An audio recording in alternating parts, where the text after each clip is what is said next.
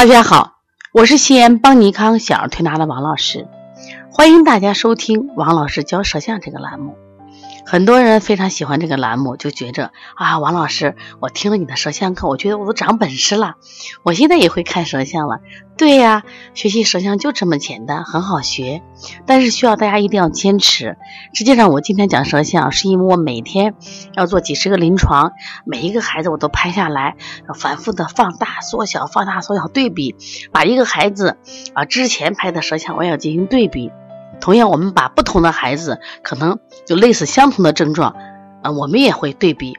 这样的话，你发现它一定是有规律的，是不是很有意思？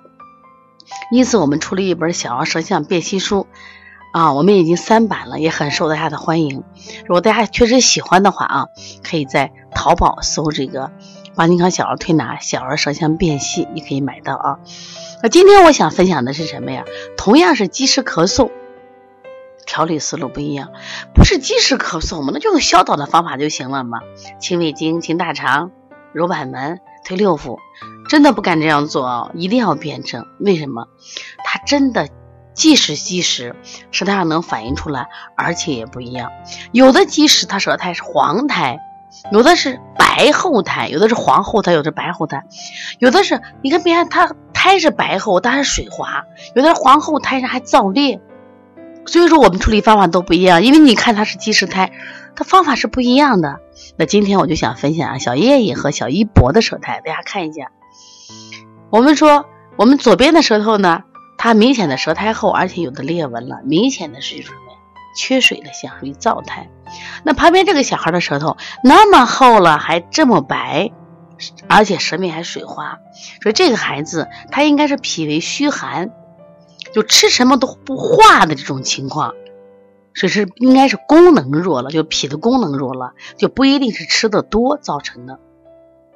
那么它都要都会引起了什么呀？咳嗽，但是呢，根源却不一样。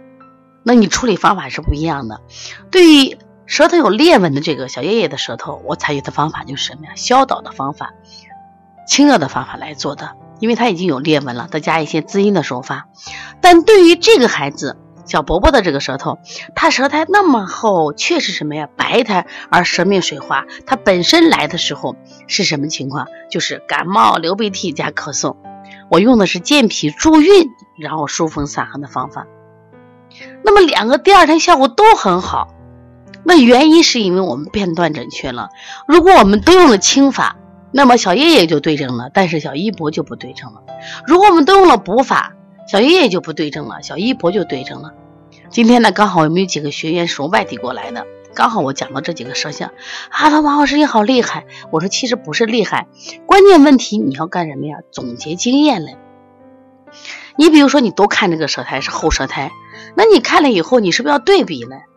你把你库存的这种舌苔对比，都是厚舌，你看它都不一样。那你处理方法凭什么一样？这就明白了吧？所以对于这种燥舌，我们可以用清热加滋阴的方法，因为它苔已经燥的，你不加点水还去不掉。但是对于这个小孩来说，那么通过什么方法？健脾助运的方法，而且真的第二天以后舌苔都变化很大。而且小伯伯这个舌头呢，我第二天呢，我就立即分享了一下。哎，很多人看了以后啊，好吃惊，为什么第二天就没有了？我说这个孩子是脾胃虚寒的心，所以希望大家一定要好好学习舌象，真的特别有意思。所以希望大家能把《小儿舌象辨析》这本书作为你的枕边的一个工具书，没事的就看看。因为我们在出这个书的时候，我下了很大的功夫。第一个舌象是，一定是我们临床中。我们所有的孩子的舌象，第二个呢，我们在印刷中下了很大功夫，说一定要清晰，一定要纸张好。所以这样的话，我就希望大家在学习中把它作为一种工具。哎，你可以看看你周边的舌象，你对比着来分析嘛。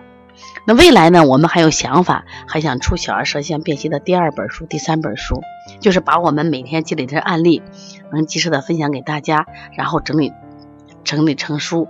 那这样的话至少大家在学习舌诊的路上有这样一本工具书来帮到你们大家学起来就轻松多了。如果大家要买的话还可以在邦尼康公众微信的微店里购买或者直接通过微信转账购买也可以。如果想报我们的舌诊课程可以加帮小编的微信幺八零九二五四八八幺九零也可以直接打我的电话幺三五七幺九幺六四八九有什么问题可以直接问好吗？